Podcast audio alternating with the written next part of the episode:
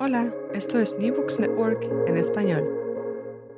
Hola, bienvenidos y bienvenidas una vez más a New Books en Historia, un podcast de New Books Network en español. Yo soy Alexander González, historiador y presentador de este episodio.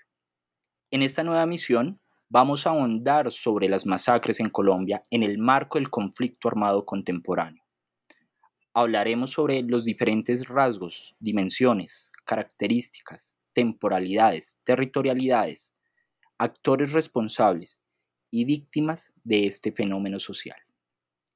Esto lo vamos a realizar a partir del libro El silencio del horror, Guerra y Masacres en Colombia, publicado en el 2022 por la Universidad del Rosario, la Universidad EAFIT y la editorial Siglo. Y para ello, hoy nos acompaña su autor, Andrés Fernando Suárez. Andrés es sociólogo y magíster en estudios políticos de la Universidad Nacional de Colombia, ha sido investigador del Centro Nacional de Memoria Histórica de Colombia y coordinador del Observatorio Memoria y Conflicto de esta misma identidad. Y sin temor a equivocarme, es una de las personas que más conoce y más ha trabajado el tema de masacres y conflicto armado colombiano. Si ustedes, quienes nos están escuchando en este momento en New Woods Network, han leído los informes del Centro Nacional de Memoria Histórica, pues han conocido de primera mano el trabajo que ha realizado Andrés Fernando Suárez, porque él participó como investigador, entre otros, eh, en el informe Basta ya, Colombia, Memoria, Guerra y Dignidad. Y fue el relator de, del tan importante informe La masacre del Salado. Esa guerra no es nuestra. Así que, sin más preámbulo, y eh, le doy la bienvenida a Andrés. Gracias por estar con nosotros en News Network en español. Eh, hola Alexander, muchísimas gracias por la invitación. Un gusto compartir con ustedes. Bueno, Andrés, empecemos por usted. Eh, aunque yo ya di un par de pinceladas, me gustaría que ahondáramos un poquito sobre su trayectoria de vida y su trayectoria académica. Pero sobre todo, me gustaría que nos contara cómo llegó a trabajar sobre el conflicto armado colombiano. Sí, bueno, eh, yo soy una persona que viene de la ciudad de Neiva. Nací, nací de hecho en Boyacá, luego me fui a, a Neiva muy niño y vengo a Bogotá a, estudiar mi, pregrado hace ya muchos años, más de 30 años. Y, mm, y nada, empiezo mi carrera, como, como bien lo describiste, yo soy sociólogo de formación. Eh, y el tema llegó a mí iniciando mi propia carrera de sociología, porque nosotros todos somos fruto de nuestro tiempo. Yo creo que eh, nosotros los investigadores em, tenemos una conexión emocional, eh, una conexión mental también con nuestro tiempo. Es decir, el gusto o la, perdón, la preferencia por estos temas no llega de manera casual. Creo que, creo que nos toca profundamente, nos hace preguntas, nos interpela. Y para mí el ejercicio de la investigación es un ejercicio en el que no solamente busco esclarecer, buscar respuestas a muchos temas para la ciudadanía, sino también para mí mismo, porque hago parte de la sociedad que estoy investigando. Y, ese primer año de mi carrera en sociología me correspondió un momento en el que, claro, soy, era muy joven, 18 años, llegado de la provincia a la ciudad, llegar a un ambiente como el de la Universidad Nacional, que era un ambiente muy difícil, para alguien que venía de provincia, como lo puede ser para alguien que vive en Bogotá y entre a la nacional, ¿no? No, es un ambiente cargado, difícil, muy politizado, no es fácil. Y claro, la transición de la provincia a la gran ciudad, con todo lo que eso implica, más el ambiente de la universidad, mm, me vino añadida a un país que estaba en ese momento en, un, en una explosión del conflicto armado impresionante. Es decir, puede ser que estuviéramos en Bogotá y que las cosas ocurrieran en las regiones, regiones que uno probablemente ni siquiera conocía, ¿no? Pero era en el día a día, no podías sustraerte a las noticias lo que estaba pasando en el país. ¿no? Y eso generaba una profunda interpelación. Y, y me interpelaba mucho porque cuando yo estaba en Neiva, claro, desde Neiva, desde la provincia, muy lejos, yo podía ver lo que había vivido la gente en Bogotá, por ejemplo, con las bombas de Pablo Escobar, ¿no? O en Medellín. O sea, esos episodios de la, la, la bomba en el DAS o la bomba en San Victorino, como que uno miraba eso a distancia y decía, pues esto no, no me toca, pero impresionante, ¿no? Como cómo se pudo, pudo, vivir con eso. A pesar de vivir en una ciudad como Neiva, eh, que el departamento del Huila, como sabemos, está muy ligado a la historia del conflicto armado, nicho de origen de las FARC, ¿no? En fin. Pero yo como un, digamos, adolescente lo veía muy a distancia, también el exterminio, la Unión Patriótica, todo eso, y decía, pero este país que me tocó, ¿qué es, no? De, creo que desde ahí surgió mi inquietud por estudiar soci sociología. Pero cuando llego, doy el paso de sociología a estudiar la violencia, en ese ambiente de país que me estaba tocando, me sorprendió mucho porque cuando llegué a Bogotá, la idea que tenía de lo que iba a pasar con mi vida, pero también con el país, era que el país iba a ser distinto. O sea, la, esperanza de la constitución del 91, después vino lo de Pablo Escobar, la caída de Pablo Escobar era como, listo, ya superamos eso, ¿no? Entonces ya viene un país nuevo, ya quedó atrás todo este, este horror de violencia de los 80, o sea, que para mí mi infancia y parte de mi adolescencia haya sido los 80 y comienzo de los 90 en Colombia, ¿no? Ya, ya es todo un asunto. Pero la constitución del 91 también yo pude sentir, a pesar de ser muy joven, eh, sentir como el optimismo de que venía algo nuevo. Entonces, claro, llego a Bogotá, llego con la transición de mi propia vida, pero también con un país en donde la esperanza de la Constitución del 91 se desvanece. Se desvanece y se desvanece con este esta crisis del gobierno de Samper por la infiltración de los dineros del narcotráfico, pero también con esta recomposición y expansión de las FARC tan fuerte y los paramilitares que también se están recomponiendo. Y claro, como todo esto no es en abstracto, Alexander, voy a nombrarte una, unos acontecimientos que fueron el clic definitivo. O sea, como decir, ya, yo tengo que estudiar esto, necesito entenderlo por el país, pero sobre todo por mí. O sea, esto me agobia, necesito poderlo comprender. Y esos eventos ocurren en el mes, entre el mes de agosto y mediados de septiembre del año 95. Resulta que el país amanece el 12 de agosto con una noticia terrible, que es la masacre del Aracatazo, que ocurre en un bar ubicado en el municipio de Chigorodó, en, la región de Urabá. Hasta entonces para mí Urabá como que no existía en el mapa. Entonces ese evento me impresionó mucho, cerca de 20 víctimas entran y hacen una balacera en ese, en ese bar. Me impresionó mucho por el hecho de, de, que ocurriera un evento violento aprovechando una situación en la que la gente se está divirtiendo, En la que la gente está distensionada, ¿no? Eran parte ya de las preguntas. Me impactó mucho el hecho, pero los sucesos siguientes en la región me impactaron aún más, porque mmm, 15 días después, cerca de 15 días después, el 29 de agosto, ya no son los paramilitares los que ejecutaron masacres, sino las FARC. Ejecutan una masacre en una finca bananera llamada la masacre de los Cunas. Eh, y en esa masacre matan a 22 personas. Pero lo que me llamó la atención de esa masacre fue, primero, que como todos, yo asociaba mucho las masacres al repertorio paramilitar me sorprendía mucho era una masacre de la guerrilla, y la guerrilla hacía otro tipo de cosas, pero no, no masacres.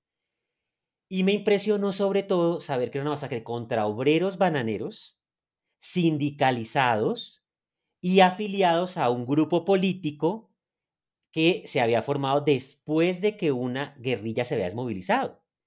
Entonces yo ahí sí dije, ¿qué es esto? O sea, la masacre me impacta, pero me impacta, ¿cómo así que la guerrilla que persigue unos objetivos ligados a la defensa de los trabajadores, ¿no? de, de los sindicalistas, de las fuerzas políticas alternativas, está matándolos. Y sobre todo ahí vino una cosa muy importante, Alexander, y es, claro, como estos eventos de violencia los estamos viviendo en directo, ve, para, digamos, para mi generación la televisión es más importante que quizá para la generación actual.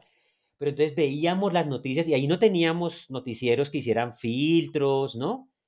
Eh, nada, nos mostraban la escena de la masacre como, como, como ocurrió. Y la televisión, pero también una fotografía del tiempo me impresionó mucho porque la, la fotografía muestra a estos obreros acostados, de espaldas y amarrados. Entonces yo decía, fuera del impacto que me producía guerrilla matando a obreros, sindicalistas y de un partido político alternativo, eh, además, ¿por qué los tenían que acostar en el piso y amarrarlos? ¿No? Muy impresionado y dije, esto, yo tengo que tratar de comprender esto en algún momento de mi vida y en mi carrera profesional me da los elementos para intentar comprender. Ahí estaba muy impactado, pero ocho días después, otra noticia, una masacre más pequeña, ocurre en un corregimiento también de Urabá llamado Churidó, donde las FARC, como te digo, ocho días después matan a seis personas, ¿no? Y el punto límite fue casi 20 días después, el 20 de septiembre, eh, nos llega la noticia también de Urabá de que las FARC habían bajado a unos obreros otra vez del mismo partido alternativo, de la guerrilla que se ha desmovilizado, obreros sindicalizados, eh, y los había masacrado a 20 de ellos. Esa se conoció como la masacre debajo del oso. Entonces, entre el 12 de agosto del 95 mm, y el 20 de septiembre ocurren, aquí mencioné, digamos, cuatro masacres, pero en realidad ocurrieron en nueve masacres, más de 100 víctimas entre todas las masacres pero ese protagonismo de las guerrillas, la celeridad con que ocurrían las masacres, me impresionaba también mucho.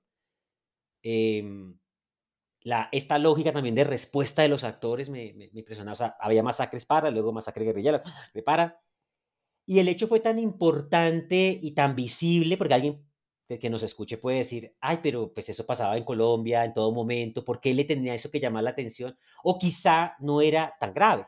No, era, era tan grave que estos eventos fueron los que llevaron a que por primera vez se declarara el estado de conmoción interior, que fue la, la figura eh, de estados de excepción que se estableció en la Constitución del 91 muy reglada y que, y que era el símbolo casi de cuando estábamos en una situación de, de, grave pérdida de control del orden público.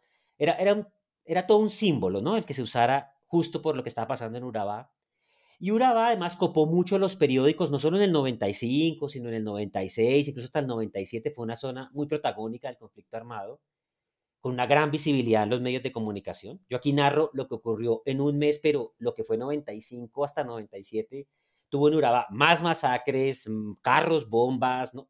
pasaba de todo en Urabá. De hecho, yo, recuerdo también mucho de esa época, cómo me impresionó todo lo que tuvo que vivir Gloria Cuartas, la alcaldesa de Apartado, que hoy es la directora de la unidad de implementación de la, del acuerdo de paz.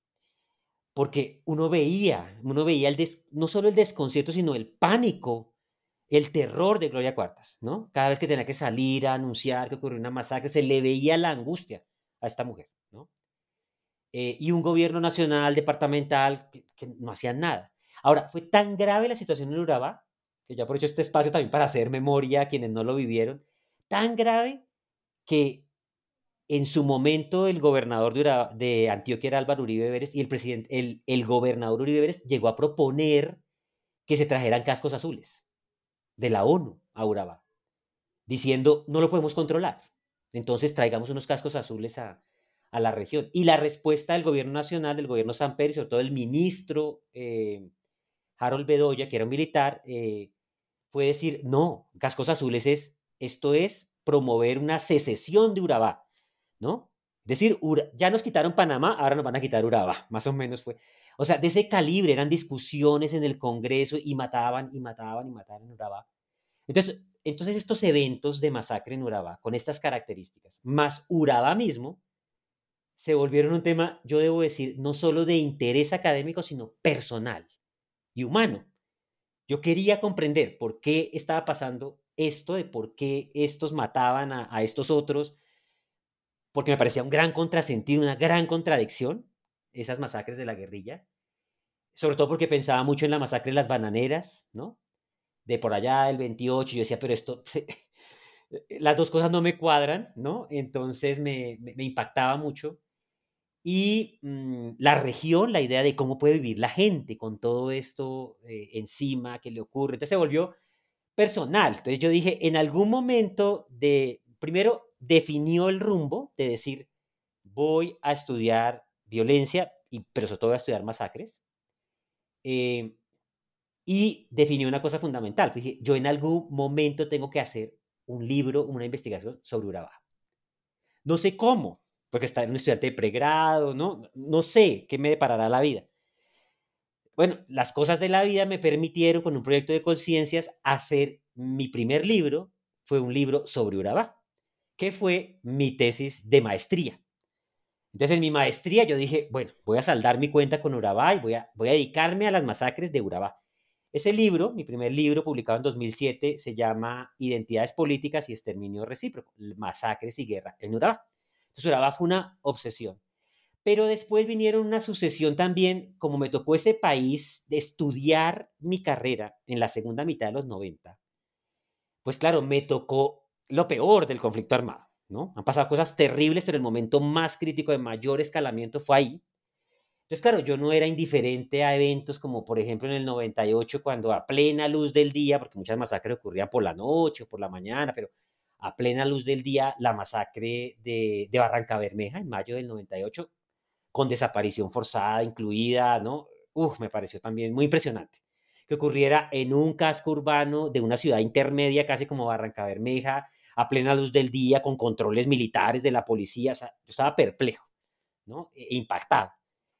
Cito esa masacre porque esa masacre al llevar temas de desaparición forzada también me tocaron a mí mucho con el tema de desaparición forzada, que es otro tema que también trabajo mucho. Y por supuesto, cuando en el 2000 ocurre la masacre del Salado, ¿no?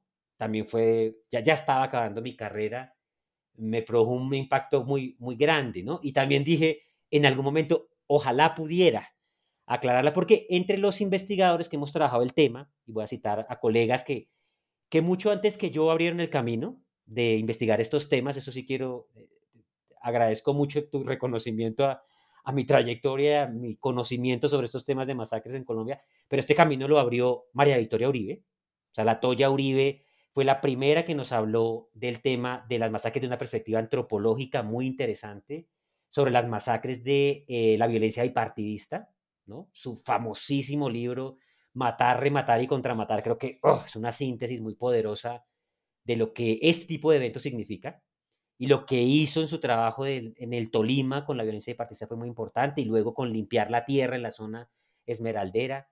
Teófilo Vázquez también, que con ella hicieron un libro llamado Enterrar y Callar, que fue el primer esfuerzo sistemático de documentar las masacres, em, previo incluso al que nosotros hicimos en el observatorio, pero este fue un ejercicio 95 de documentar una a una y de ponerlas a, disposición del público.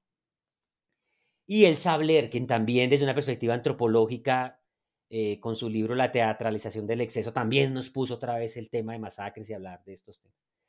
Entonces, claro, eh, también al conocer esas perspectivas de esos autores, también eso me, me animó, ¿no? A, trató de responder algunas preguntas, me dejó otras, me dejó inquietudes. Eh, pero bueno, eh, lo que quiero al final resaltar es que llego al tema porque era el país en el que estaba viviendo. Debo decir que cuando escribí este libro, este último del, del, silencio del horror, eh,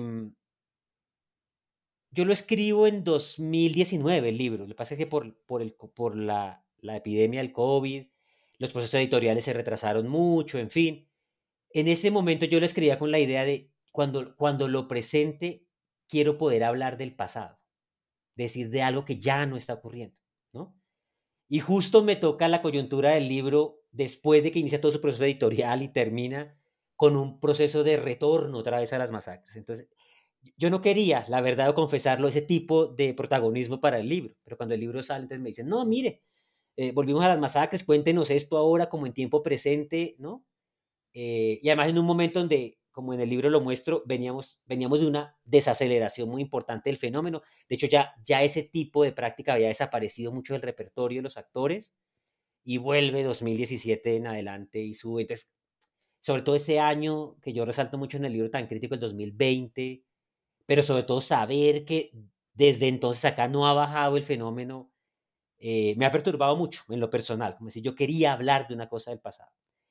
Y también me perturba, pero también me interpela porque me hace decirle a los lectores una preocupación grande que yo tenía con este libro, Alexander, era que como una característica de las masacres en Colombia es que son masacres pequeñas, a mí me preocupaba mucho que hubiese lectores que se sintieran tranquilos con ese hecho, que dijeran, bueno, eso no es grave, son pequeñas, podemos vivir con eso, ¿no? Y eso me generaba un conflicto ético muy grande. Yo decía, cuando lance este libro, tengo que decirle a la gente que es que esto es muy grave, ¿no? No, no tienes que ver masacres muy grandes porque en el peor momento la mayoría de masacres no eran grandes, ¿no? Y los actores armados se alimentan de que la gente piense que no es grave con estas masacres pequeñas, ¿no?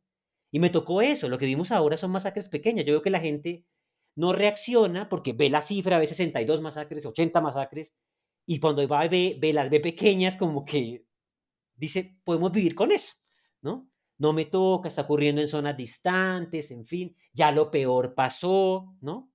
Y en un conflicto armado abierto, eh, yo tiendo a ser pesimista, no creo que volvamos a periodos previos, pero un conflicto armado abierto siempre te da la posibilidad de algún nuevo ciclo, de alguna dinámica insospechada, y además porque estos conflictos dependen de dinámicas nacionales e internacionales que pueden cambiar abruptamente, ¿no? Muy rápidamente, y uno... Ay, por eso hay que cerrarlos, ¿no? Hay que cerrarlos rápidamente estos conflictos porque eso es como dejar una invitación abierta a que, a que este pasado que no pasa, ¿no? Se reencauche de formas cada vez más terribles. Entonces, eh, este libro también significó para mí mucho porque yo toda la vida quise también escribir un libro de balance después de haber trabajado estas masacres que mencioné de Urabá, la del Salado, en, el grupo de memoria histórica que afortunadamente tuve como las circunstancias para poder colocar este tema y que fuera el segundo libro del grupo. Después fui correlator de, la de las masacres en Segovia y Remedios, en el nordeste antioqueño que también en lo profesional me generaba una gran satisfacción porque mm, a mí, a mí me impactó mucho una de esas masacres que fue la del 11 de noviembre de 1988, donde entran a un casco urbano y matan a 46 personas una noche. El día en que se estaba eligiendo la reina de belleza en Colombia, la reina nacional de belleza de Colombia, y, me impactó porque el, al, al día siguiente una revista de circulación nacional muy prestigiosa, con una, en su momento, con un prestigio de ser una revista muy democrática, publica una fotografía en la que sale la reina de belleza en el centro de la, de la portada y a un ladito dice masacre en Segovia, 46 muertos. Entonces, entonces eh, también ese tipo de cosas, eh, como digo, me tocaron y yo sentía también un deseo personal muy fuerte, no solo de, de poder esclarecer cosas de, de, ese tipo de eventos, por la ciudadanía, por el país, por mi rol, como, rol social como investigador, pero también por mí mismo, ¿no? Y para mí era importante ir y darle rostro. O sea, para mí la investigación social tiene también sentido y este libro que, que, del que hoy estamos hablando recoge una trayectoria dedicada a eventos particulares de masacres que he observado y demás, pero en todas con la convicción de que había que ir, ponerle rostro, ver los rostros de las víctimas, ver eh, la tragedia que ocurría y también ver lo que pasaba, no solo durante los eventos, sino después de los eventos, y estar en los lugares, o sea, cuando uno está en las regiones, en territorios, eso que se siente no te lo reemplaza ni un archivo de prensa, ni un, buen expediente judicial, ni una buena entrevista, es, hay algo en el, en el ambiente, en el, en el contacto con las personas, con las víctimas, que es muy importante, o sea, que no lo puedes perder como investigador social, ¿no? De, ahí viene mi sensibilidad mucho en el libro a, tratar de apostar en el libro por enviarle un mensaje fuerte a la gente, que es decirle, una de las cosas fuertes del libro es, es la afirmación de que primero estamos ante masacres grandes como la gran característica colombiana y que muchas de ellas, de hecho la gran mayoría, no tienen prácticas de sevicia. Y eso no quiere minimizar el problema, lo que quiere decir es, ojo, no caigamos en una jerarquización del terror. La masacre es un acto de terror porque están matando a personas indefensas de manera masiva y quien lo hace le dice, se lo quiero mostrar a ustedes. ¿No? Y eso es terrible, es tremendamente ignominioso. Entonces también esa fue mi apuesta, es decir, cuidado porque hay terror que puede no dejar unas huellas materiales, ¿no? Después de que el evento ocurre, pero mientras está ocurriendo deja unas huellas inmateriales. Por eso mi narración de muchas masacres apunta a mostrar todo eso que no deja una huella material, ¿no? O sea, el horror de vivir bajo un escenario en donde hay, se encuentran la, la impotencia total de las víctimas, ¿no? Con eh, el poder absoluto del victimario. Y cómo en el lenguaje, en los gestos, en, la, en cada momento de la masacre, donde pueden ocurrir ninguna atrocidad, una huella material, la atrocidad está en el lenguaje, está en la vivencia del momento. Yo digo, la masacre no solo mata cuerpos, sino que mata mentes, ¿no? Eh, entonces, es, es, fue también un tema que quise como visibilizar mucho, como cómo interpelar a la sociedad para que dejemos atrás esta jerarquía del terror, ¿no? Un acto violento donde yo mato a alguien en estado de donde yo violo las reglas de la guerra, la, la, mínima ética de la guerra que es no mates a nadie indefenso, ¿no? Eso debería movilizarnos, ¿no? Para la condena. Em, escuchándolo hablar, se me vienen varias cosas a la cabeza. Y uno, uno de esos de, esos, de esas cosas que, se, que recuerdo es cuando yo estaba, empecé a leer el informe final de la Comisión de la Verdad, comisión que surgió tras la firma del acuerdo de paz entre el gobierno colombiano y la guerrilla de las FARC, y, y es que allí se señalaba que todas las generaciones vivas en este momento en Colombia han conocido la guerra, directa o indirectamente. Y yo le sumo a eso un poco en línea a, lo que usted comenta, es que tristemente todas las generaciones también hemos escuchado de una manera u de otra la palabra masacre. Pero como bien lo señala, como hace parte de esa cotidianidad de nosotros, eh, yo creo que a menos de que uno se dedique a trabajar estos temas, pues no es como que se detenga a pensar en las variables de este concepto. Entonces, mm, ya que hemos señalado un montón de, elementos, a mí me gustaría hablar de ese elemento básico, que es una masacre. Y a eso último que estaba señalando del estado de indefensión, ¿cuáles son esos elementos que diferencian a la masacre de otros hechos de violencia colectiva? Que esto, todo esto lo hemos reflejado y, trabajado en el libro El silencio del horror. Sí, Alexander, hay un tema con la palabra masacre en el cual yo diría no, que mm, no estoy muy seguro si eh, la palabra se ha banalizado tanto, como que la gente diga, ah, una masacre y no, no importa. No, yo creo que la palabra sí tiene de todas maneras un efecto social y político importante. Creo que nadie permanece indiferente. Puede ser que después que lo vean y le digan qué fue la masacre, alguien empieza a decir, ay, pero no, no es tan grave. Empieza a, añadir elementos atenuantes, ¿no? Fue pequeña, eran personas tal cosa, o las justificaciones de siempre de por algo habrá pasado, por algo habrá ocurrido, ¿no? Eh, porque este tema del lenguaje atraviesa las masacres e incluso condiciona su impacto. O sea, el lenguaje precede, acompaña y sucede a la masacre. Y el, el efecto de la masacre dependerá del lenguaje que circula en el espacio público, ¿no? Pero yo creo que la palabra cuando se enuncia sí tiene un efecto muy claro de condena moral, ¿no? Yo creo que eso sí es, sí lo quiero resaltar porque la gente lo escucha y inmediatamente el clic es algo grave pasó, ¿no? Y lo que digo, después puede ser que el lenguaje público empiece a amortiguar el efecto, a desnaturalizarlo, pero yo sí reivindico mucho que la palabra sí diferencia, marca una diferencia a la hora de valorar la violencia con relación a otras expresiones. Incluso creo que es una expresión, una palabra, con una fuerza que es más consensual que la palabra terrorismo. Porque uno dice, fue terrorismo. Entonces la gente, ah, no, terrorismo ya tiene ese sesgo político que dice, ah, terrorismo es lo de uno, sino lo del otro. Ya tiene esa carga pero Masacre no. Yo siento que Masacre es más como incomoda y yo hasta la evito cuando me incomoda, digamos, el personaje público del gobierno que la quiere minimizar, le cambia el nombre, pero no se va a lanzar en ristre a decir, es que esa palabra es ilegítima, no. Entonces le cambia el nombre, entonces ya no dice masacre, sino homicidio colectivo, en fin. Pero bueno, más allá de eso, quiero decir que tu pregunta es muy importante porque eh, la palabra, como tiene esa fuerza moral, política y social en la esfera pública, ha sido usada también para nombrar muchos eventos violentos distintos. Entonces eso puede generar confusión, ¿no? Eh, ahora, muchos de esos eventos que se nombran tienen características compartidas con una masacre, pero a mí me gusta plantearlo así.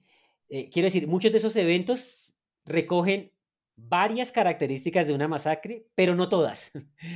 Eh, y por eso no son una masacre. entonces quiero hacer la distinción entre la masacre como una práctica de violencia, como un hecho de violencia diferenciado de otros, pero reconociendo que otros hechos de violencia a veces se nombran como masacre por el porque esta etiqueta social y políticamente tiene un impacto en la esfera pública importante, ¿no?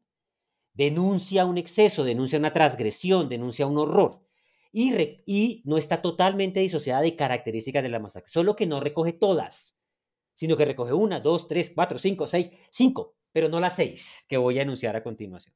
Entonces, para mí es muy importante en el libro distinguir, es decir, cuando voy a hablar de masacre, voy a, voy a hablar de la práctica de violencia a la que llamo masacre, que es distinta de una desaparición forzada, de un asesinato selectivo, incluso de un acto terrorista, en fin. Y esas características son las siguientes. La primera, mm, que la masacre es un homicidio intencional. Es decir, es un asesinato intencional. Esto es muy importante establecerlo porque es posible que se den situaciones en las cuales eh, se produzca mm, un evento colectivo pero que el evento puede no ser todavía un asesinato. Voy a dar un ejemplo, las desapariciones forzadas. Hay desapariciones forzadas colectivas. Por ejemplo, pensemos en Pueblo Bello, 14 de enero del 90, que todo el mundo la llama la masacre de Pueblo Bello.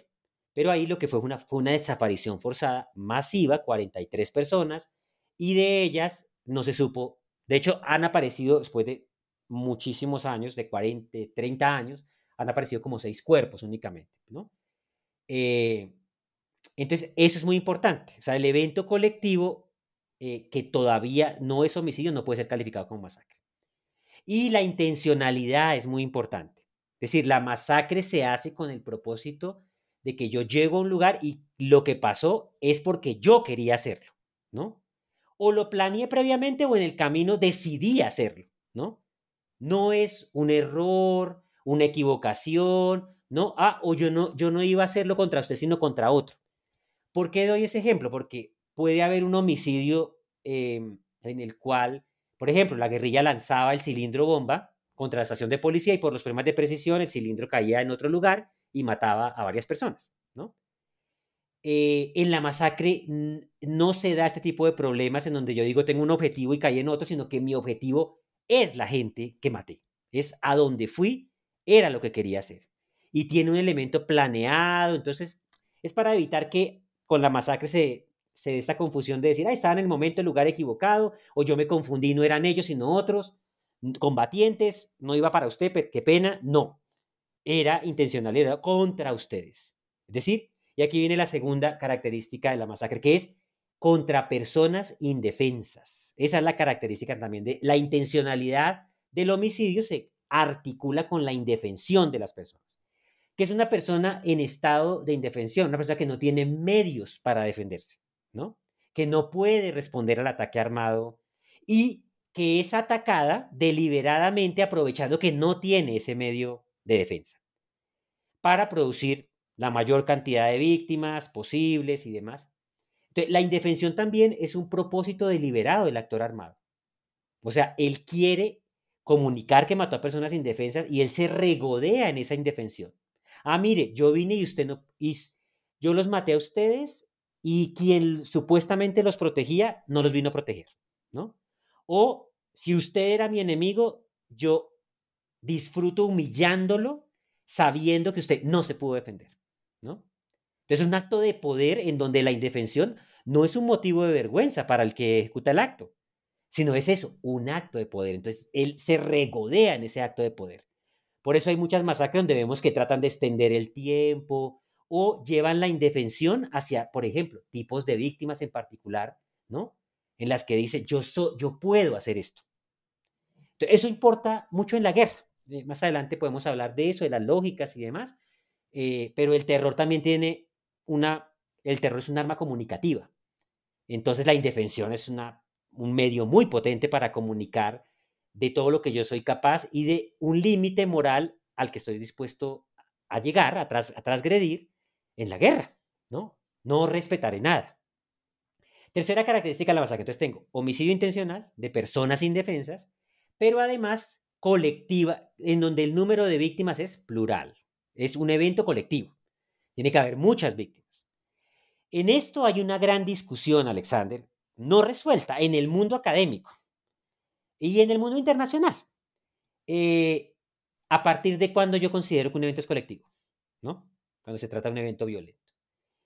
Em, y aquí hay una gran discusión que puede tener varias aristas, ¿no? Por un lado, algunos pueden decir, eh, ¿por qué lo cuentas solo desde el resultado, o sea, con el número de muertos? Alguien diría, si en el evento, en el desarrollo, están comprometidas muchas víctimas del otro lado o potenciales víctimas, por ejemplo, uno diría, no es un evento colectivo que entren, no sé, 150 hombres armados a un caserío, reúnan a 500 habitantes, y si mataron a tres o a dos, eso no es un evento colectivo, es un tipo de discusión académica interesante. Yo no la he visto mucho porque todo el mundo se ha centrado en la discusión del desenlace, las víctimas fatales, ¿no?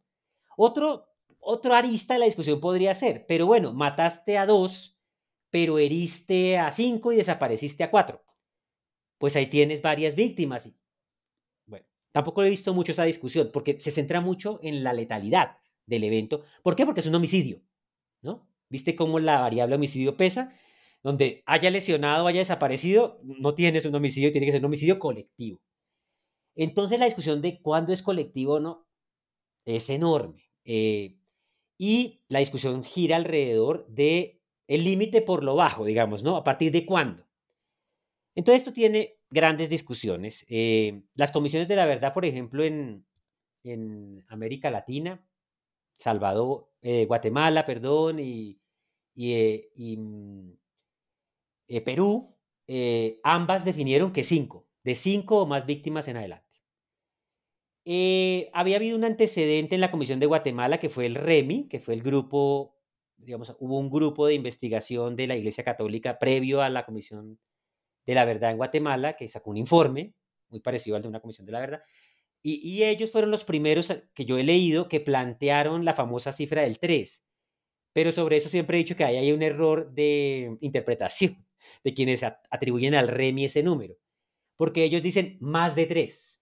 Ellos no dicen tres, sino más de tres. Entonces, más de tres, ¿qué es? Cuatro, ¿cierto? En Colombia, durante muchos años la Policía Nacional y la eh, registraba desde cinco en adelante. En los años 80 hubo un debate y las ONGs lograron que se contara desde cuatro. De hecho, en este libro yo cuento desde cuatro, voy a explicar por qué más adelante. Eh, en el ámbito internacional hay autores como por ejemplo Statis Calibas, que ha escrito sobre la lógica de la violencia, que ha escrito sobre masacres en Argelia. Él, él es de la línea de que las masacres deberían contarse a partir de 10 víctimas o más, porque él dice que es un evento no solo colectivo, sino que es un evento visible, ¿no? Y a él le preocupa mucho que cuatro o cinco den un elemento de visibilidad. Tiene que ser visible sea donde sea, sea en un mundo rural, en un mundo urbano, donde sea, tiene que ser visible. Entonces, él se hace una apuesta más radical. El escenario no es fácil de resolverlo, Alexander, porque en el ámbito jurídico internacional, donde se han tipificado tantos delitos, no existe el delito de masacre. No hay ninguna legislación interna ni, ni internacional que tipifique el delito. ¿Por qué es bueno que no esté tipificado?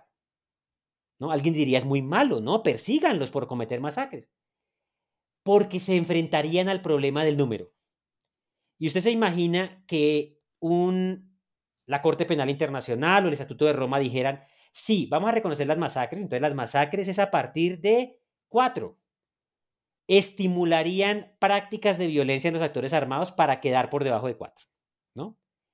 Por eso, los delitos tipificados internacionalmente que pueden recoger estos hechos son lo que llamamos el crimen de lesa humanidad o el crimen o el genocidio, ¿no? Porque ese tipo de delitos hablan de un ataque generalizado y no se preocupan de un evento puntual. Entonces, yo puedo probar un genocidio si a punta de masacres o asesinatos selectivos o desapariciones traté de desaparecer a un grupo nacional, a un grupo eh, étnico, a un grupo religioso, ¿no? Puedo probar genocidio. Un crimen de lesa humanidad lo puedo probar si establezco que hubo un ataque generalizado que no está acotado a un evento particular, como la masacre. Entonces es toda una discusión. En Colombia, últimamente, muchos registran la masacre desde tres. Yo prefiero no registrarla desde tres eh, porque tengo una gran preocupación de que el evento violento se desnaturalice. Si uno lo sigue bajando de 4 a 3, después puede bajarlo a 2 o después puede ensanchar las coordenadas temporales o espaciales de eventos y lo desdibuja, ¿no? Y el evento tiene que eh, ser comparable en el tiempo, en el espacio, con otras realidades, en fin. Eh, entonces creo que bajarlo a 3 ya empieza a desnaturalizarlo. Lo, lo que no, no implica que yo vea con malos ojos el enorme esfuerzo de la sociedad civil, incluso de agencias gubernamentales, por querer denunciar las estrategias de los actores haciendo uso de la palabra. Si yo digo desde tres que hay muchas masacres, pues pongo un poco más de atención del parte del público a que si no lo hiciera, ¿no? De hecho, en Colombia, eh, creo que en el libro lo alcanzo a decir, mm, este número tres en realidad apareció a comienzos del año 2000, lo, lo, propuso la Defensoría del Pueblo. ¿Qué buscaba la Defensoría del Pueblo? Que no es, un, órgano académico, su función es proteger derechos humanos denunciar un cambio en la estrategia paramilitar de las masacres. Porque los paramilitares, y después en Justicipas lo ratificaron los versionados, eh, estaban preocupados por, por el registro de masacres y que eso los perjudicara para una eventual negociación. Recuerden que comienzos del 2000 ya había preocupación de todos de ser incluidos o no como terroristas y las masacres contaban para esos registros. Entonces ellos empezaron a, la orden que, que, se dio desde la, desde la coordinación de la Federación Paramilitar fue maten por debajo de cuatro, para que no quedemos en el registro. Entonces empezaron a ocurrir eventos de tres. ¿Cuál es el problema? Que el asunto fue más complejo porque ellos empezaron a matar de a dos y desaparecían a dos, ¿no? Entonces la estrategia... Eh, entonces, yo sobre eso la postura que siempre he tenido es, si el actor armado cambia de estrategia, pues no tienes que modificar el concepto para denunciar el cambio, ¿no? Muestra muestra, mira, empezaron a, matar de a tres y las masacres bajaron, pero fue porque subieron estas otras. Pero no juzgo a la Defensoría del Pueblo. Su función no es académica. Su función es denunciar y evitar que hayan violaciones de derechos humanos. Y de las víctimas tampoco las juzgo, que una víctima en una vereda donde matan tres, eso, eso, eso, es un evento masivo. Y, y está bien que lo usen para denunciar. Pero si estoy hablando de la dinámica de un evento violento, sí tengo que ser riguroso digamos, con las variables que me le dan la caracterización y no hacerlas tan maleables, digamos, con el debate público. Entonces tenemos homicidio intencional de personas en estado de indefensión en un número plural. Eh, pero esas variables no son suficientes todavía para explicar el fenómeno. Hay una cuarta eh, variable que es muy importante y es que estos, este evento plural de víctimas tiene que ocurrir en iguales circunstancias de modo, tiempo y lugar. ¿no? Para que sea una masacre. Eh, digo esto porque, claro, uno podría suponer que eso es obvio al ser un evento colectivo, pero en todo este proceso de debate público por la fuerza de la etiqueta, he, visto denuncias de masacres en las que estas, esta condición de que sean iguales circunstancias de modo, tiempo y lugar comienza a hacerse flexible. Entonces se mueve. Entonces comienzan a alargar el tiempo, el espacio, ¿no? de los eventos, entonces ya te dicen, no, en tal lugar ocurrió una masacre. Uno dice, bueno, ¿cuándo? No, entre tal fecha y tal fecha, en el último mes han matado a... Entonces, eso es una masacre. Vuelvo y digo, en el debate público, respetable. En el ejercicio académico, no. En el repertorio de violencia electoral, no. ¿No? El evento colectivo tiene que ser en iguales circunstancias de modo, tiempo y lugar. Eh, a pesar de eso, no estamos todavía con los elementos completos para distinguir una masacre. Yo, esto, estas características que he agregado están disponibles en, la bibliografía nacional e internacional. Eh, yo he querido agregar dos que me parecen muy importantes para evitar malos entendidos en algún tipo de eventos. Una de ellas es que la masacre, que se debería sobreentender por ser intencional y por personas indefensas, implica una relación social asimétrica entre el que perpetra la masacre y quien es la víctima. Y, y, con razón me podrías decir tú, Alexander, o el lector del libro podría decir, pero eso se sobreentiende, porque ya dijiste que era intencional y ya dijiste que era contra personas indefensas. Pero hago la aclaración mm, eh, para resaltar y evitar que se confunda con hechos en donde a veces esta relación ocurre, pero en la mitad del evento o paralelo al evento, o el evento se puede interrumpir por enfrentamientos armados entre actores armados, ¿no? Es decir, que alguien pueda decir, ah, si una masacre ocurrió o un evento ocurre que la población estaba en la mitad de un combate, una pelea entre otros. No, quiero dejar claro que la, casi todas las masacres no ocurren así. Ocurren es que yo voy a donde están las personas indefensas, ¿no? Y no median interacciones armadas con otros. Puede que ocurran o para interrumpir la masacre o después de la masacre, o antes, pero no es que en medio quedó la gente. Eso lo hago para que la gente no, no califique como masacre algo que no lo es, que es cuando en medio de un combate pueden morir civiles, ¿no? Volvemos al tema de la intencionalidad, volvemos al tema de, bueno. Eh, entonces es para distinguir esta simetría y también lo quiero hacer para dejar claro que la masacre implica una relación cara a cara entre personas y que no se confunda con el atentado terrorista, cuando yo coloco una bomba y mato a muchos, puedo matar personas indefensas, homicidio, en iguales circunstancias, ¿no? Eh, cumpliría todas las características de una masacre, pero hay algo que es el, el, evento terrorista no tiene en relación con la masacre, es que la masacre es una relación en donde la gente le ve la cara al que lo está matando. Y hay una dosificación del tiempo, de las prácticas, hay una interacción humana. En, la, en el atentado terrorista no, porque yo no le veo la cara al perpetrador, ¿no? y el evento es instantáneo. Ocurrió y yo quedo aturdido, no sé qué pasó, quién fue. En cambio aquí sí. Y eso hace que la masacre sea más, como mecanismo de terror, tenga una particularidad, y es que eh, al ser una interacción humana, esa interacción implica un dolo mayor de parte del perpetrador. O sea, él podría detener atrocidades, él podría, no, pero él las prolonga, él prolonga la agonía, él hace, él gala del ejercicio de poder en unas coordenadas temporales que el atentado terrorista no te da, ¿no? Y, y al que ejecuta el acto de poder le importa que el otro lo vea, ¿no?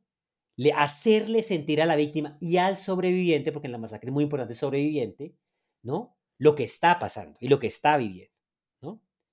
Entonces es una, una relación de poder con una particularidad eh, que no, no debería confundirse con o estas interacciones armadas, en medio de la cual queda la población civil, o con el atentado terrorista. Por eso introduje este elemento. Eh, y porque quiero resaltar mucho de lo que dije al comienzo de la conversación, eso que yo llamaba la, las huellas invisibles de la masacre. O sea, lo que no me, la huella material que no queda, ¿no? Es el desarrollo del evento, las palabras, lo que se dice, los gestos em, en el acontecimiento. Y la última característica, esa sí se ha planteado internacionalmente, aunque no, no todos la colocan como una característica eh, diferenciadora de la masacre, pero yo sí le quiero dar ese, ese, cariz, es la exhibición pública de la violencia. Es decir, el que perpetra la masacre le interesa mostrarla ahí mismo y que la gente vea, o sea, los sobrevivientes, le interesa al público. Es el que perpetra una masacre no le interesa esconderse, le interesa que la vean, que se hable de ella, que se escuche hablar de ella. Entonces, eso lo digo para que no se vaya a confundir, por ejemplo, con los eventos de desaparición forzada en donde el propósito de la desaparición es ocultar, ¿no? No exhibir, en la masacre sí es exhibir. Por eso es un homicidio colectivo, ¿no? En iguales circunstancias. Yo quiero que esto sea noticia, ¿no? En el ámbito local, regional, que todo mundo sepa que yo lo hice. Y, eso es lo que le da especificidad a la masacre dentro del repertorio de violencia, esa exhibición pública de la violencia. Entonces yo diría que esos son como las seis variables específicas que diferencian a la masacre como una práctica de violencia diferente de las otras. Eh, puede compartir cosas con otras, pero es, estas variables es muy importante preservarlas porque me permiten entender la lógica de este evento violento en el repertorio estratégico del actor armado, ¿no? Porque uso esta y no las otras. Las otras tienen también una lógica, ¿no? Entonces, em, por eso me parece importante también diferenciarla y además también en sus consecuencias y sus impactos. Em, bueno, ya se nos está agotando el tiempo, ha pasado volando, pero no me quiero ir sin antes que hablemos un poquito de los actores, de los actores de la violencia, porque parecieran obvios. A veces uno dice, tales y tal, los tiene como identificados, y también de las víctimas. Entonces, ¿Quiénes son los responsables de, la de las masacres en Colombia? ¿Y quiénes son las víctimas? ¿Cuáles son los perfiles de las víctimas en Colombia? Sí, Alexander, una cosa muy importante con respecto a las responsabilidades es que el lector, cuando está en contacto con el libro, yo, yo le pongo unas coordenadas, debo confesar que cuando lo escribí pensé, espero que el lector no deserte, pero tiene un sentido las coordenadas que puse. Y es a lo largo del libro van a ver que el análisis de las masacres tiene como tres lentes. Entonces yo digo, uy, esto ni siquiera son unos lentes bifocales, sino trifocales. Pero necesito que, que el lector no los pierda de vista, que son la variable temporal, es decir, este fenómeno varía en el tiempo, la, la espacial varía en el espacio y el responsable. Y yo quiero que me estén mirando que los responsables también cambian en el espacio y en el tiempo. Entonces, sé que a veces no es fácil seguir la lectura por ese desafío que pongo, pero para mí es muy importante ponerlo. ¿Por qué? Porque cuando yo analizo el fenómeno de las masacres a nivel nacional y para un periodo tan amplio, porque yo hablo de las masacres en Colombia en 40 años, el riesgo que corro cuando hablo de responsabilidades es que puedo eh, en el balance global ocultar responsabilidades que cambian en el tiempo y que cambian en el espacio. Y eso es peligroso, digamos, en una transición o para la justicia transicional, hacerlo. Y para el país es peligroso hacerlo.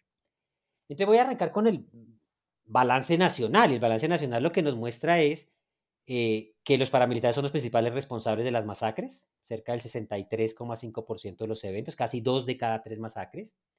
Las guerrillas del 21% de los eventos, dos de cada diez eventos. Y la fuerza pública del 8,7%, casi una, uno, una de cada diez masacres fue responsabilidad de agentes de Estado y hay un 6,3% de masacres que fueron hechas por esos grupos post-desmovilización que se rearmaron del paramilitarismo. O sea que uno podría decir paramilitarismo si le sumo a los 63,5 me da casi 70, ¿no? Eh, por ciento de responsabilidad paramilitar. Em, digamos que eso creo que del trabajo mismo, de haber trabajado muchos eventos individuales, de lo que uno veía en medios, de lo que uno veía también en su trabajo de campo, confirma la intuición que uno había visto en muchas regiones de que los paramilitares recurrían más a este repertorio que, las guerrillas y que los agentes de Estado. Ahora, esa responsabilidad global, yo hago el esfuerzo en el libro por tratar de, entender dentro del conjunto del repertorio de la guerra por qué los paramilitares recurren más a esa práctica que las guerrillas. ¿no? Eh, eso es importante que el lector sepa que en el libro se va a encontrar con eso, que yo digo, cuál es la lógica, cómo fueron pensados los paramilitares, cómo surgieron y, eh, y por qué, dada la lógica que tenía dentro de la guerra, ellos eran más propensos, si se quiere, estructuralmente dentro de la guerra a perpetrar masacres en comparación con las guerrillas o los agentes de Estado. Pero esa responsabilidad global que estoy distribuyendo, Alexander, tiene un problema. A primera vista me podría ocultar unas variaciones en las responsabilidades en términos temporales y territoriales, que no son menores. Voy a darte algunos ejemplos. En términos temporales, yo, yo divido ese periodo grande del 81 2001 en, en 21 en cuatro grandes periodos. Resulta que yo puedo decir, uy, los militares o los policías o los agentes de Estado son los menos responsables, el 8,6% podría parecer bajo comparado con otros contextos, pero resulta que si yo miro el primer periodo del 81-87, que es donde entran otra vez al repertorio de violencia, el conflicto armado, las masacres, el 17% de las masacres son de los miembros de la fuerza pública. Si miro el siguiente periodo de, 88 a 95 son responsables del 10%. Pero lo más crítico es que entre el año, el último periodo, que es 2005 a 2021, son responsables del 31% de las masacres. Entonces, si ves, eh, si yo me pongo con un periodo global a asignar la responsabilidad, estoy ocultando responsabilidades en periodos históricos por las que hay que pedir cuentas más grandes. También pasa con las guerrillas. Uno diría, no, las guerrillas nunca igualaron a los paras. No, en el primer periodo la relación era uno a uno. 81-87 guerrillas y paras eran uno a uno en su relación con masacres. Que se amplió en el segundo periodo, 88-95 a 2, 2 a 1, o sea, dos masacres paramilitares por una guerrillera. Eh, y que volvió a ser 2 a 1 en el periodo 2005 a 2021. Ahora, hay también unas cosas muy llamativas para mí en la responsabilidad. El periodo más crítico, que fue del 96 al 2004, la responsabilidad de la fuerza pública bajó mucho, 3%. La de los paramilitares se expandió exponencialmente. Y la de la guerrilla no aumentó tanto.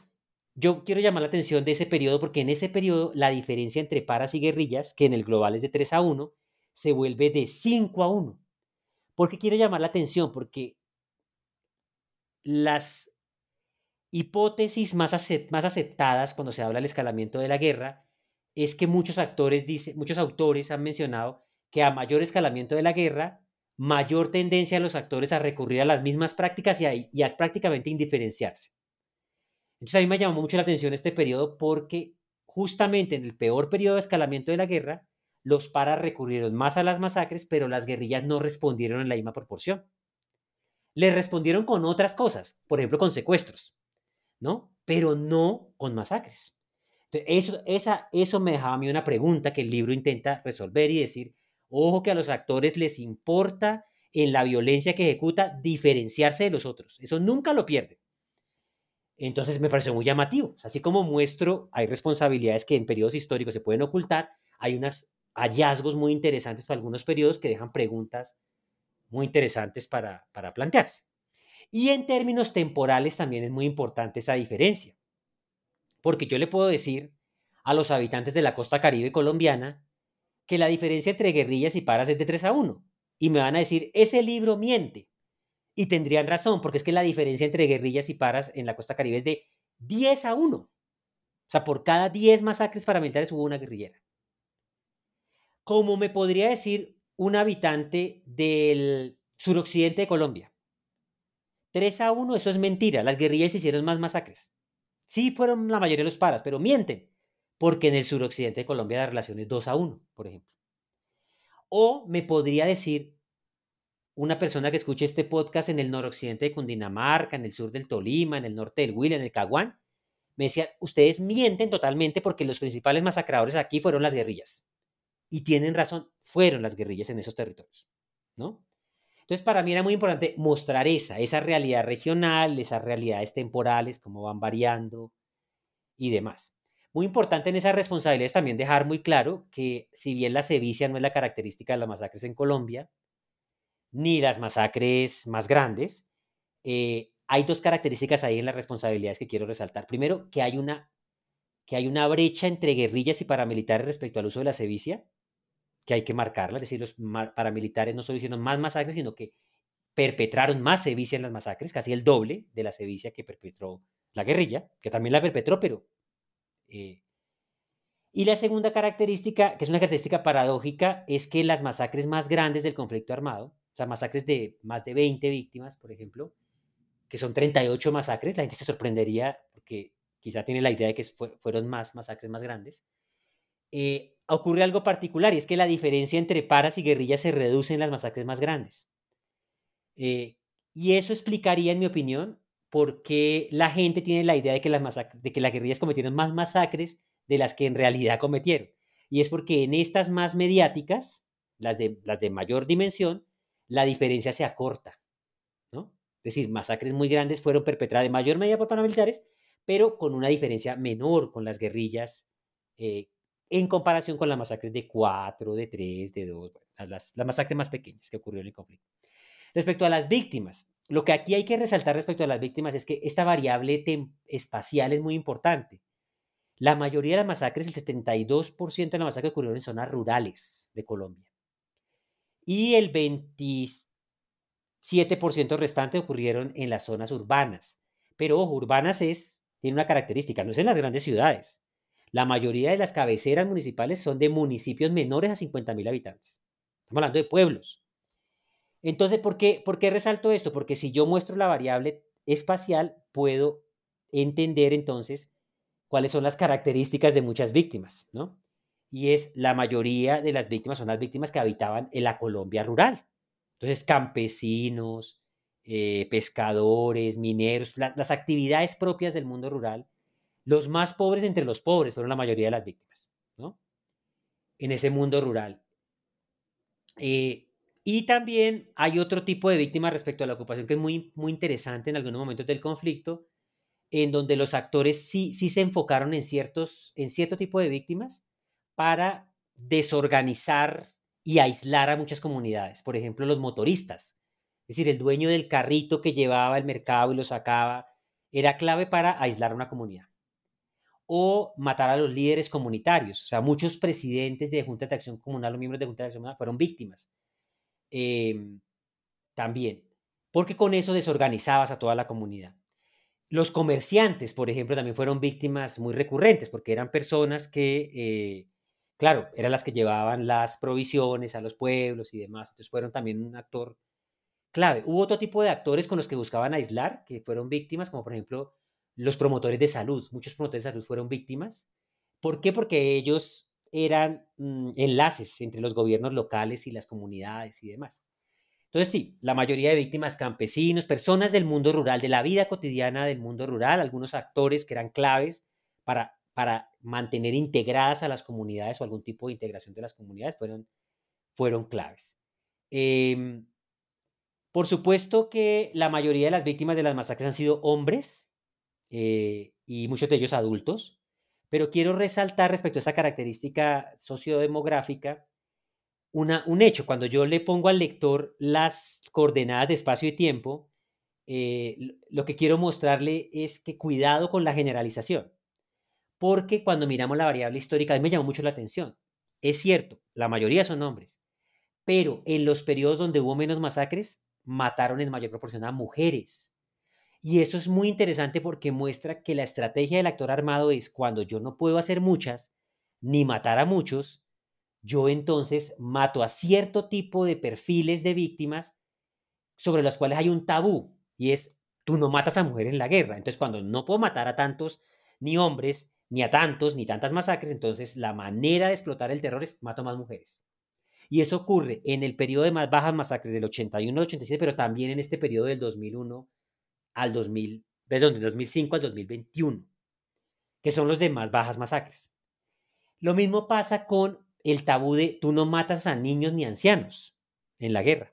Entonces, tienden en los periodos que no son los de mayor escalamiento a compensar el no hacer tantas masacres con matar dentro de las víctimas de las masacres a niños, niñas y adolescentes o adultos mayores, ¿no?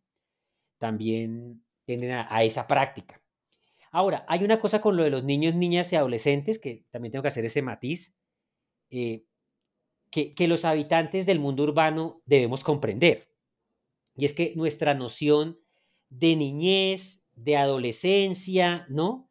Y de adultez, esas separaciones y defensa de derechos, eso no ocurre en el mundo rural.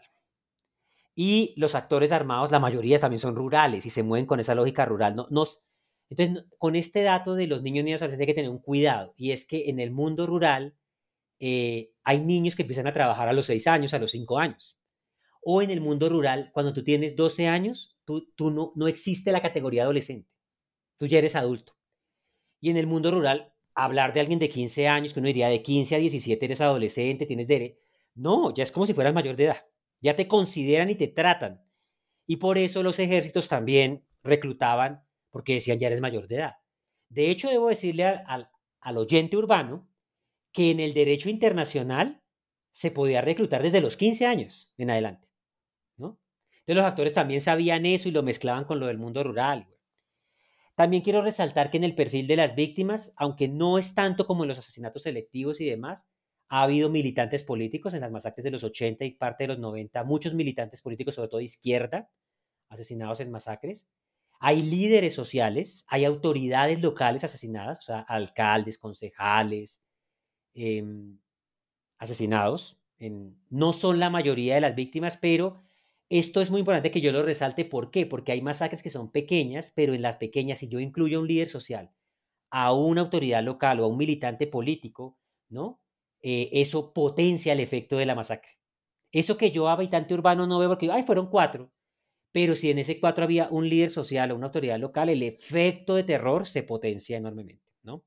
Lo mismo que matar a un niño o matar a un adulto mayor. Y quiero destacar una cosa muy importante en la masacre es que, de la que no se habla mucho, y es que hay muchas víctimas entre en las masacres que son familiares, personas a las que matan por ser familiar de alguien a quien han estigmatizado en su rol. Entonces, por ejemplo, a víctimas mm, las mataban por ser el familiar de un combatiente, pero en otras por ser el familiar de un líder comunitario, por ser el familiar de un sindicalista, por ser el familiar de, mm, una autoridad local, ¿no? Eh, eso ocurría mucho. O sea, no, está, no, estás, no estaba usted por el que iba, entonces te golpeo matándote a tu familia. Hay mucho adulto mayor que muere bajo la acusación de usted era padre de o madre de un otro por el que yo iba, ¿no? Son parte de las huellas invisibles que yo llamo yo de las, de las masacres, que, que a través de las identidades también se pueden revelar. Y debo decir para cerrar ese punto, Alexander, que mm, también hay una característica en la masacre, y es que en los periodos de menos masacres, cuando empiezan a escalarse, las masacres son muy selectivas pero cuando llega el periodo de mayor escalamiento, se amplía mucho el espectro de las personas que son atacadas. Entonces ya no todas son tan selectivas, es decir, no voy por ciertos perfiles, sino en la lógica, sobre todo ese periodo 96-2004, la lógica era más territorial. Entonces yo la selectividad no la aplico sobre las personas, sino sobre el territorio. Es decir, este territorio está marcado como territorio guerrillero, paramilitar, todo el que esté ahí es, mi, es objetivo para mí. ¿no? Entonces, por eso se amplían tanto la cantidad de perfiles de víctimas que pareciera que fuera indiscriminado, pero hay una mezcla de que persisten elementos de selectividad, pero mucho más amplios, pero además hay un elemento de selectividad en el ataque. El territorio, la vivienda específica, esos elementos de selectividad también hay que tenerlos en cuenta. Y en los periodos donde decrece, ya volvemos. Lo que hemos vivido mucho en estas últimas masacres es una tendencia otra vez a volver a masacres muy selectivas, ¿no? Atacar a ciertos tipos de, Nótese, por ejemplo, que una característica de estas que estamos viviendo en los últimos tiempos, después del acuerdo de paz, que no se había visto antes con esa proporción o esa concentración de la acción violenta, es sobre autoridades étnicas. Claro que han sido víctimas todo el tiempo, pero la proporción en que ocurren después de la firma del acuerdo de paz entre comunidades afrocolombianas e indígenas es muy alta, no vista antes en otros periodos del conflicto armado. Bueno, esto es un abrebocas de todo lo que tiene el silencio del horror, guerras y masacres, guerra y masacres en Colombia. Estoy seguro que, que quedaron con muchas preguntas, que hay muchas variables que, nos faltó eh, por hablar, pero pues por cuestiones de tiempo se las dejo a ustedes para que las observen, las analicen y las lean en este trabajo, en este libro. Eh, y nada, Andrés, muchísimas gracias por estar en este episodio. Esperamos tenerlo de nuevo en nuestros micrófonos de News Network. Muchas gracias por la invitación, Alexander. Y sí, una invitación a que todos lean el libro, que vean lo que tú dijiste, cómo ocurren las masacres. Por ejemplo, es una parte que no pudimos abordar hoy aquí, pero también va a desafiar muchos estereotipos y lugares comunes que tenemos, que es muy importante que los lectores estén atentos y sobre todo porque eso va a permitir también reaccionar públicamente a todo lo que ha venido pasando. Como le, decía Alexander y le digo al, público, a quienes nos escuchan, yo no quería que este fuera un libro sobre el presente, pero lamentablemente lo es y espero que la reconstrucción, el esclarecimiento que hacemos en el libro dé herramientas para que la ciudadanía pueda reaccionar y la, la ciudadanía no se quede paralizada ni normalice este tipo de eventos. Y bueno, muchas gracias a ustedes por escuchar News en Historia, un podcast de News Network en español. Nos, nos escuchamos en una próxima ocasión. Hasta pronto.